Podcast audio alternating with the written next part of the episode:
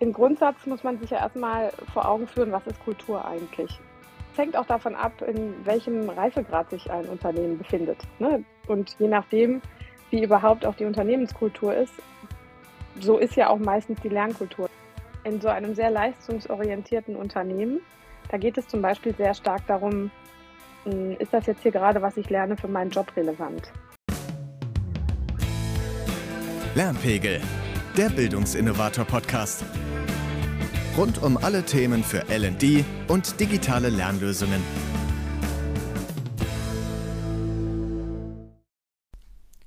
Aus deinem eigenen Unternehmen kennst du bestimmt den Wunsch, im LD-Bereich eine gesunde Lernkultur aufzubauen. Damit bist du nicht allein, denn die meisten Unternehmen, mit denen wir zusammenarbeiten, treibt genau dieses Thema um.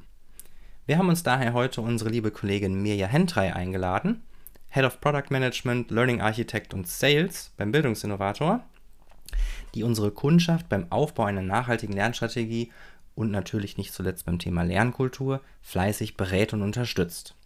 Mit ihr besprechen wir, was Lernkultur überhaupt bedeutet, was die drei häufigsten Fails sind und wie das Modell Spiral Dynamics dich beim Aufbau einer gesunden Lernkultur unterstützen kann.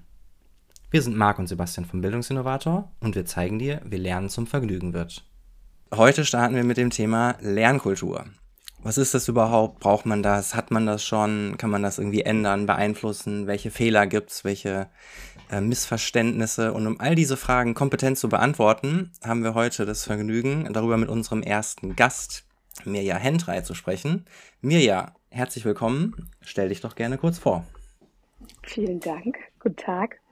Ja, ich bin äh, Mirja Hentrei, wie gesagt. Ich bin seit ganz schön langer Zeit in dieser Branche tätig. Deswegen bin ich dazu qualifiziert, jetzt etwas zu diesem Thema zu sagen.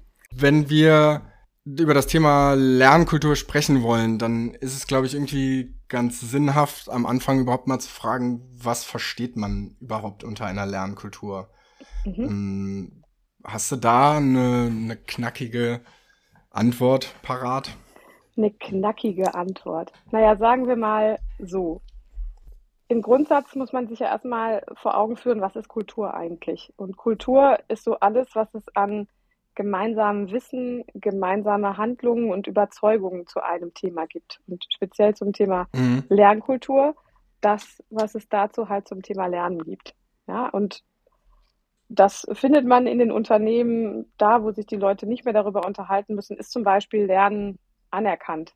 Es, man hatte früher ja so Momente, jemand wurde dabei gesehen auf der Arbeit, dass der gelernt mhm. hat. Ist ja verrückt, der muss arbeiten. Ne? Und dann war das was Negatives, dann war das sowas wie Freizeit. So verrückte Dinge gab es ja durchaus mal und gibt es mit Sicherheit auch immer noch. Ähm, aber das ist dann schon eine Art Lernkultur, ne? dass das halt eben nicht sein darf. Aber das ist sozusagen die Zusammenfassung oder die Übersetzung für den Begriff Lernkultur, die gemeinsamen Überzeugung, Handlung und das Wissen äh, über das Thema Lernen im eigenen Unternehmen.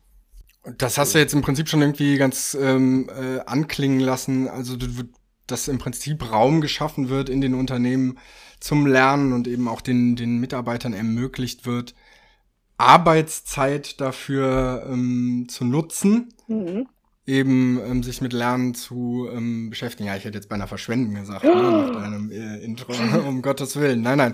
Äh, was macht denn eine gute Lernkultur in einem Unternehmen aus? Wie setzt sie sich zusammen? Was braucht es dafür? Dafür braucht es eigentlich, wie soll man sagen, also es hängt auch davon ab, in welchem Reifegrad sich ein Unternehmen befindet. Ne? Und je nachdem, wie überhaupt auch die Unternehmenskultur ist, so ist ja auch meistens die Lernkultur. Du kannst ja nicht mhm. ein Stück Lernkultur schaffen, das wie so eine Insel oder wie so ein Biotop in, einem, in einer völlig anderen Kultur funktioniert. Ähm, mhm. Kann, kannst du vielleicht kurz erklären, was du mit Reifegrad meinst? Mhm.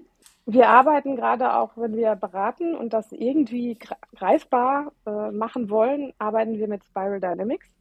Das ist ein Ansatz, der so ein Stück weit darüber geht, dass man anhand von Farben den Reifegrad erklären könnte, kann.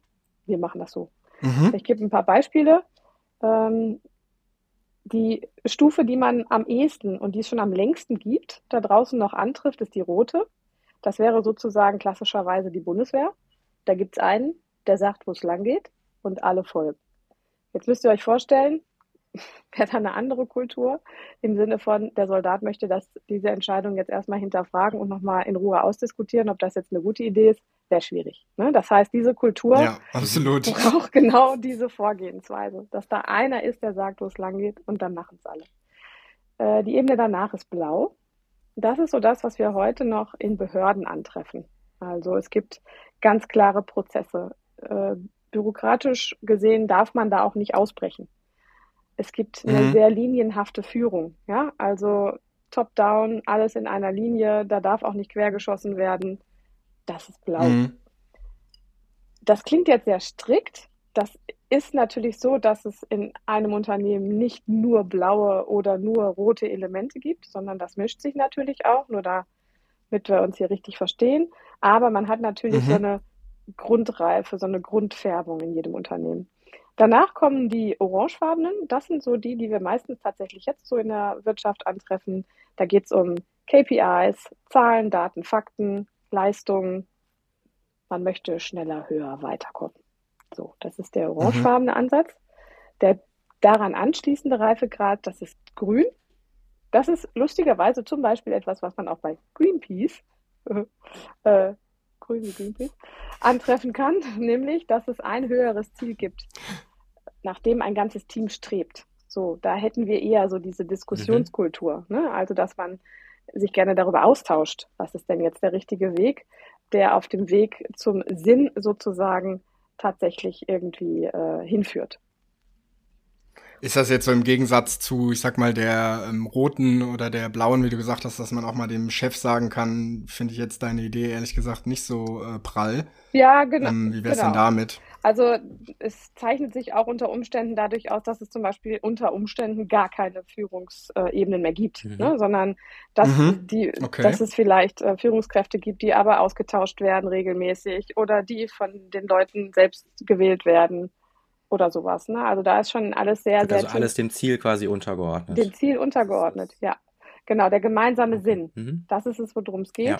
Und das Team möchte dies gemeinsam erreichen. So diese, Gemein diese Gemeinschaft, das ist halt wichtig in dem Kontext. Darüber, und jetzt wird es schon eng, da sind ganz, ganz wenige. Und da fällt jetzt gleich ein Wort, was einen äh, gerade im Kontext Lernen jetzt gleich auffallen wird. Die nächste Stufe, da geht es halt sehr stark um das Thema Eigenverantwortung. Das ist gelb. Oha. Mhm. So, und da hört man ja schon heraus, dass es genau das Wort, was man ganz oft auch aktuell im Kontext mit Lernen hört, dass sich Unternehmen wünschen, dass die eigenen Mitarbeitenden eigenverantwortlich lernen. Und wenn ihr euch erinnert, was ich gesagt habe, aktuell sind die meisten eher so im orangefarbenen Bereich unterwegs und die gelben, das mhm. sind die, von denen es wirklich, wirklich wenige gibt die sind zu echter Eigenverantwortung in der Lage. Das heißt, die gucken, was brauche ich, um meinen Sinn zu erfüllen, meinen Zweck zu erfüllen, zu meinem Ziel hinzukommen. Und aus all dem, was in den unterliegenden äh, Schichten sozusagen war und ist, davon bediene ich mich. Ich mache weder nur das eine noch nur das andere. Ja? Mhm. So wie wir das jetzt im Moment noch antreffen. So, und danach kommt auch schon, gibt es auch schon eine Farbe, das ist Türkis, aber da würde ich jetzt noch relativ wenige Menschen und Unternehmen sehen, das ist gar kein wahrscheinlich. Ähm, aber da hört man schon den ersten Knackpunkt raus. Diese Eigenverantwortung, die gewünscht wird, wenn die Unternehmenskultur nicht da ist, wie soll diese Unterkultur, die Lernkultur da sein, wenn der Rest des Unternehmens da noch überhaupt nicht ist? Warum ist das in deinen Augen so problematisch?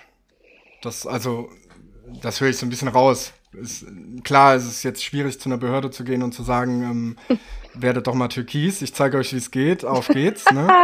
Das ähm, ja. äh, geht natürlich nicht, aber warum ist ähm, das in deinen Augen so pro problematisch, dass man die diese Eigenverantwortung ja nutzbar machen kann, wenn du weißt, was ich meine? Ja, also ich glaube, dass man äh, Lernende dahin bringen kann. Ne? Das möchte ich damit gar nicht ausschließen. Aber man muss sich ja vorstellen, in so einem sehr leistungsorientierten Unternehmen, da geht es zum Beispiel sehr stark darum, hm, ist das jetzt hier gerade, was ich lerne, für meinen Job relevant? Und mhm. es gibt ja zum Beispiel wichtig, ja. viele Lernangebote, die bewusst den Mitarbeitenden zur Verfügung gestellt werden, damit sie sich auch persönlich entwickeln können, ähm, zum Thema Resilienz und so weiter. Und mhm. ich finde diese Angebote sehr wichtig und auch gut.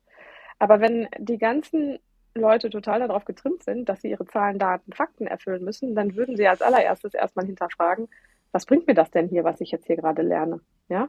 Und wenn die das mhm. für sich depriorisieren und es auch keinen um sie herum gibt, der das Thema Lernen und speziell solche Themen priorisiert, dann werden sie es einfach nicht machen. Und das darf man halt mhm. äh, bei diesem Spiel nicht vergessen. Ja, also Kommunikation des Ganzen und der Miteinsatz der Führungskräfte ist hier total wichtig, damit diese Priorisierung stattfindet und ihnen verdeutlicht wird, ja, doch, das ist für deinen Job und für uns hier total wichtig, dass du das machst. Ansonsten erlebt man halt genau das, was ich halt aktuell sehr, sehr häufig höre. Wir bieten unseren, unseren Mitarbeitenden ganz, ganz viel an. Es gibt ein super großes E-Learning-Angebot. Wir wünschen uns, dass sie es eigenverantwortlich nutzen und einsetzen für ihre Herausforderungen, aber es tut keiner. Und das hat ganz mhm. klar mit der Kultur zu tun. Es herrscht nicht die entsprechende Kultur und auch nicht die Lernkultur im Unternehmen, dass man diese Eigenverantwortung erwarten könnte. Hat das deine Frage beantwortet? Wolltest du Absolut. Sehr gut.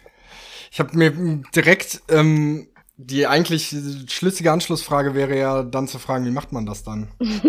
ja, das also man hat diese Angebote, oder? Man hat diese Angebote ja. im, im Haus. Man hat eigentlich schon ähm, ein Learning Management System, vielleicht sogar einen L&D-Bereich. Die HR-Abteilung ist gut geschult. Ja. Aber es macht trotzdem keiner. Wo sind da Ansatzpunkte, wo du sagst, okay, hier kommen wir in einen Bereich, wo wir jetzt mal eine positive Lernkultur tatsächlich etablieren können? Ja, oder, ähm, oder, obwohl natürlich schon eine da ist. Genau, also das ist äh, nochmal wichtig zu erwähnen. Es gibt ja keine schlechte oder keine gute, aber es gibt eine wünschenswerte. Und die wünschenswerte ist ja meistens, dass es halt wie ein Perpetuum mobile funktioniert. Ne? Es treibt sich mhm, ja. selbstständig an. Es muss nicht angetrieben werden. Aber um da hinzukommen, muss man halt zum einen wirklich sehen, wo stehen die Lernenden? Also in welchem Reifegrad sind sie? Was brauchen sie? Also bin ich zum Beispiel ein sehr blauer Mensch, dann brauche ich auch die Ansage, ehrlich gesagt. Oder ist meine mhm. Kultur sehr blau angehaucht, dann brauche ich auch die Ansage. Mhm. Dann brauche ich die Freigabe durch meine Führungskraft. Das muss man dabei berücksichtigen. Man kann das natürlich dann Stück für Stück weiterentwickeln, weiterhin zum Thema Eigenverantwortung, indem man dann, ich sage jetzt mal, übersetzt diese Reife gerade ein Stück weit auch durchläuft und die Menschen im Unternehmen reifen lässt. Aber man darf das habe ich ja jetzt schon ein paar Mal gesagt, aber nicht vergessen, dass auch die eigene Kultur halt mitreifen muss. Wie soll die Lernkultur sich eigenständig wie so ein kleines Inselchen denn davon absondern? Das funktioniert nicht. Ja, also wenn ein mhm. Unternehmen zum Beispiel sehr, sehr top-down geführt wird, dann wird ja keiner der Mitarbeiter hingehen und plötzlich nur im Kontext Lernen sagen, oh ja, cool, heute suche ich mir mal folgendes Lernprogramm für mich raus und mir ja, ist es ausnahmsweise mal total egal, was mein Chef dazu sagt. Ja, das machen wir jetzt eigenständig. Ne? Ja. Also nur das, genau. das machen wir jetzt auf jeden Fall eigenständig. Das ist ja Quatsch. Das ja, heißt, verstehe. ich muss immer gucken, wo stehen die Leute und was brauchen die. Und wenn es halt noch nicht so weit ist, dass sie etwas eigenverantwortlich nutzen können, dann muss ich halt genau das machen, wo der Reifegrad meines Unternehmens steht. Also entweder bin ich so sehr orange geprägt, dann gucke ich, vermittle ich den äh, Lernenden, was haben sie tatsächlich davon, wenn sie genau dieses Modul jetzt machen was haben Sie davon, wenn Sie dieses Trainingsprogramm durchlaufen? Was ist der Vorteil für Sie? Was ist der Mehrwert für Sie? Und wie zahlt das wiederum auf den Unternehmenserfolg ein? Und das muss ich vor allen Dingen kommunikativ stark begleiten. Und an dem folgenden Thema rede ich mir gefühlt irgendwie den Mund fusselig. Die Einbindung der Führungskräfte ist meines Erachtens einer der wichtigsten Stellhebel, weil am Ende möchte ein Mit Mitarbeitender seinem Chef ja gefallen. Klingt ja zu blöd, aber ihr wisst schon, was ich meine. Ne? Also mhm, ja. ja er will ja erfolgreich sein. So, das ist er nicht, wenn er Kram tut, von dem er nicht überzeugt ist, dass sein Chef das auch gut findet. So. Und ja, deswegen absolut. ist die, ähm, das Commitment der Führungskräfte zum Thema Lernen und der Unterstützung, also das Fordern und Fördern ihrer Mitarbeiter an dieser Stelle maximal wichtig. Und wenn ich schon in Unternehmen so Dinge höre wie, ja, das ist bei uns teils, teils so, die einen tun es, die anderen nicht, dann ist schon, mhm. dann gibt schon so ein rotes Ausrufezeichen eben neben meinem Kopf hoch. Und da ist schon Vorsicht geboten. Und ist das dann nicht ein Thema, was im Zweifel schon im Recruiting anfängt, weil man quasi die Mitarbeiter mit dem richtigen Mindset benötigt, um gewisse Ziele zu erreichen? Oder? Also klar wird man jeden sicherlich ein Stück weit in eine Richtung schieben können, aber jemand, der irgendwie von Haus aus äh, rot oder blau ist, der wird ja in seinem Leben nicht türkis. Also ich lasse mich da gern vom Gegenteil überzeugen, aber stelle mir die Reise oder die, den Wandlungsprozess relativ schwierig vor.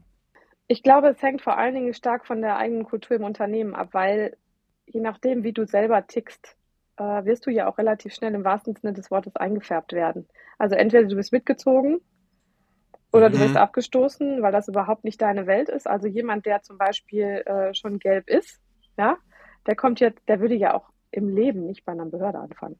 Also wer der so tickt, würde zur ja.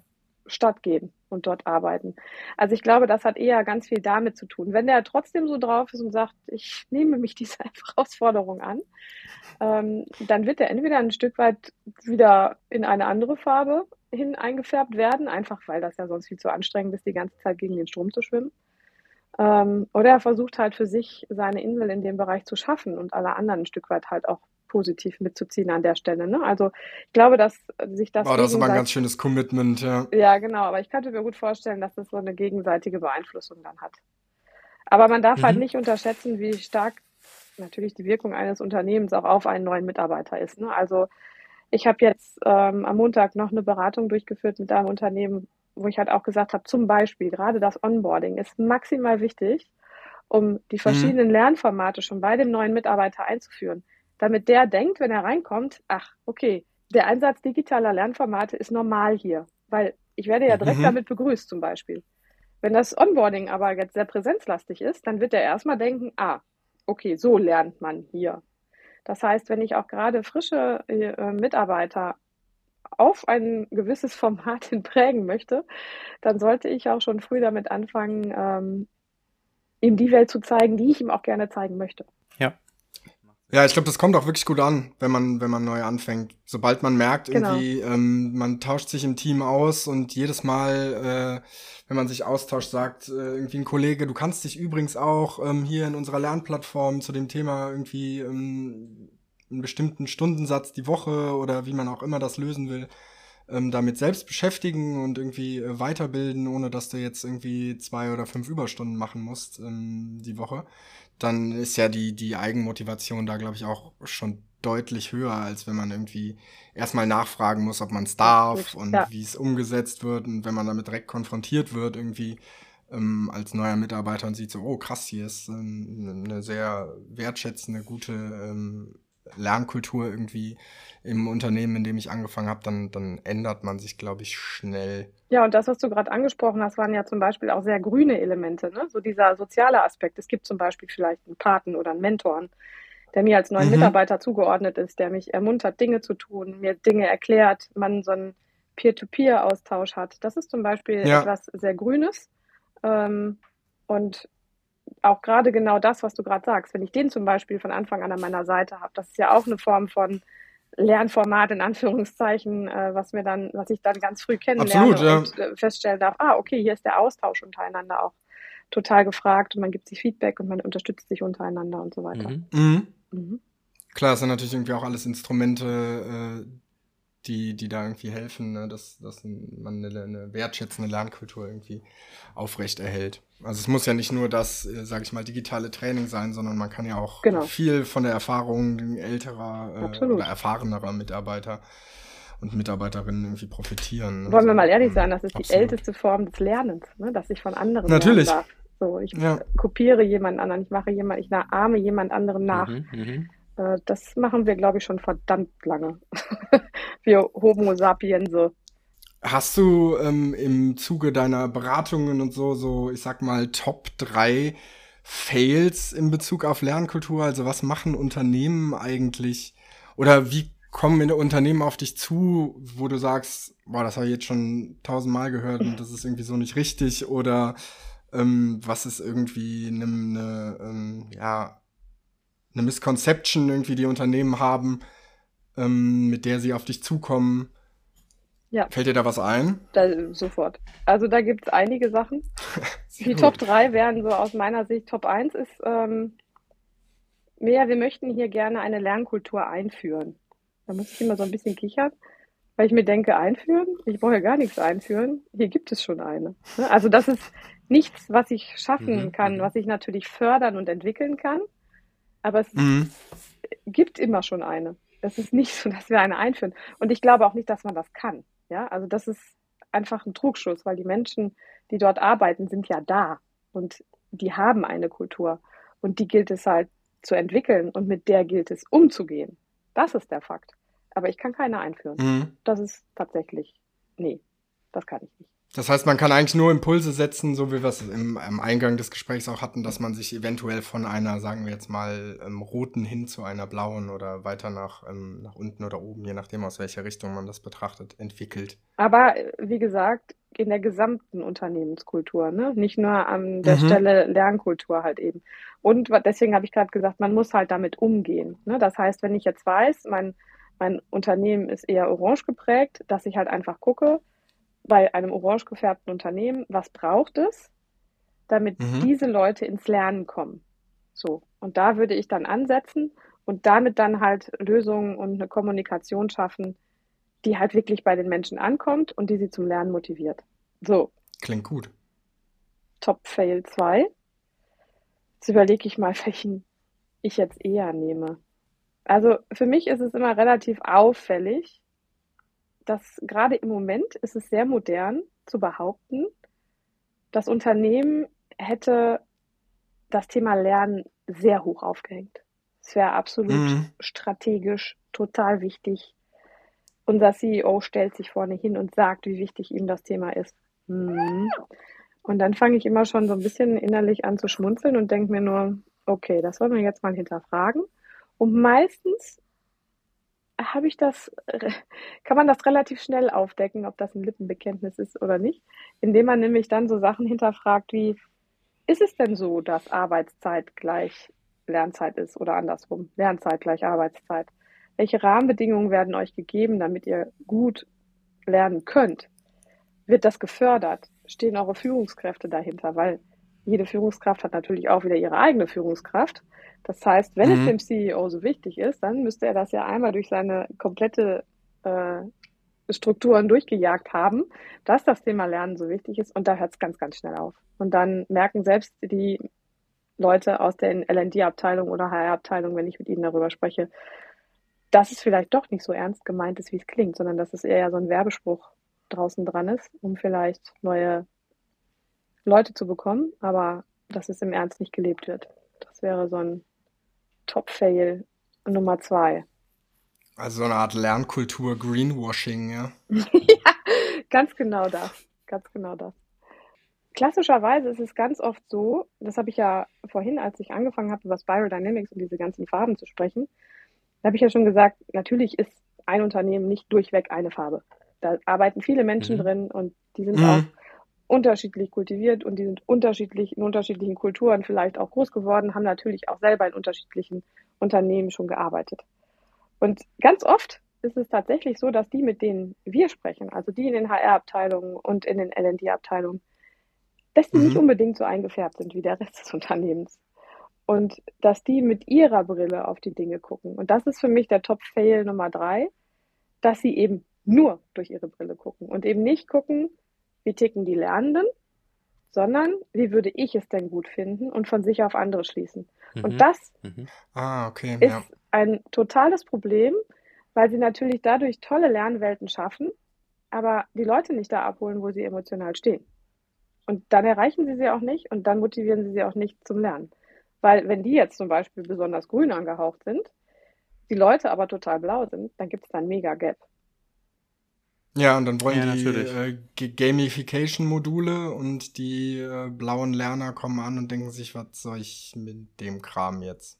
Oder wie meinst du das im Speziellen? Ja, oder äh, wenn wir Gamification nehmen, so gerade so spielerische Ansätze und du hast ein orangefarbenes Unternehmen und derjenige, der sehr orange geprägt ist, sagt, äh, spielen? Was? Ich will jetzt nicht spielen. Ich will eine Antwort ja, auf meine können Frage. Wir in unserer Freizeit. Ja. ja, genau. Spielen tue ich zu Hause mit meinen Kindern ich möchte jetzt hier eine Antwort auf meine Frage haben, damit ich meinen Job machen kann. Ich höre mir auf mit dem Kram. Mhm. Ja, so dass äh, da kann es zum Beispiel clashen. Oder es wird halt die super eigenverantwortliche Lernplattform gebaut und der blaue Mensch sitzt halt davor und tut gar nichts, weil er halt eben für sich nicht das Mandat hat, da einfach sich eigenverantwortlich zu bewegen, sondern denkt, äh, da brauche ich jetzt erstmal eine Freigabe für. So, das sind so diese Klassiker, die ja. in dem Rahmen halt sehr, sehr häufig passieren wo man halt immer erstmal so wie wir das ja immer so gerne sagen, die Anwälte der Lerner sein müssen, um, um dann den LND dann zu vermitteln, ja, deine Ideen sind eigentlich mega, aber deine Lernenden haben das äh, noch nicht so auf dem Schirm und stehen da entwicklungstechnisch vielleicht auch noch gar nicht, um das mitzugehen. Das war der Top Fail 3. Cool. Ähm, ich sehe schon, wir ähm, haben das Thema Lernkultur jetzt mal grob anreißen können und uns irgendwie ein paar äh, coole Gedanken mit auf den Weg geben können, an denen wir mal ähm, vielleicht auch die Lernkultur unseres Unternehmens hinterfragen können und äh, die Hörer äh, die Lernkultur ihres Unternehmens vielleicht hinterfragen können. Aber mir hat sehr viel Spaß gemacht und ähm, wir werden sicherlich auch noch ähm, ein, zwei weitere Folgen zu dem Thema machen und da ein bisschen mehr ins Detail gehen. Und ja, ich bedanke mich schon mal und äh, würde mal nochmal an dich abgeben, Sebastian. Ja, auch von mir nochmal herzlichen Dank an dich, Mirja, und natürlich an dich, Marc. Das war's für heute zum Thema Lernkultur und wie du diese in deinem Unternehmen nachhaltig verändern kannst. Wir hoffen, dir hat unser Interview mit Mirja gefallen und du konntest für dich und deine LD-Arbeit etwas mitnehmen. In zwei Wochen geht es dann auch schon weiter und wir sprechen darüber, wie du den Bereich LD in deinem Unternehmen erfolgreich aufbauen kannst. Wir freuen uns schon. Mach's gut. Danke fürs Zuhören. Das war Lernpegel, der Bildungsinnovator-Podcast.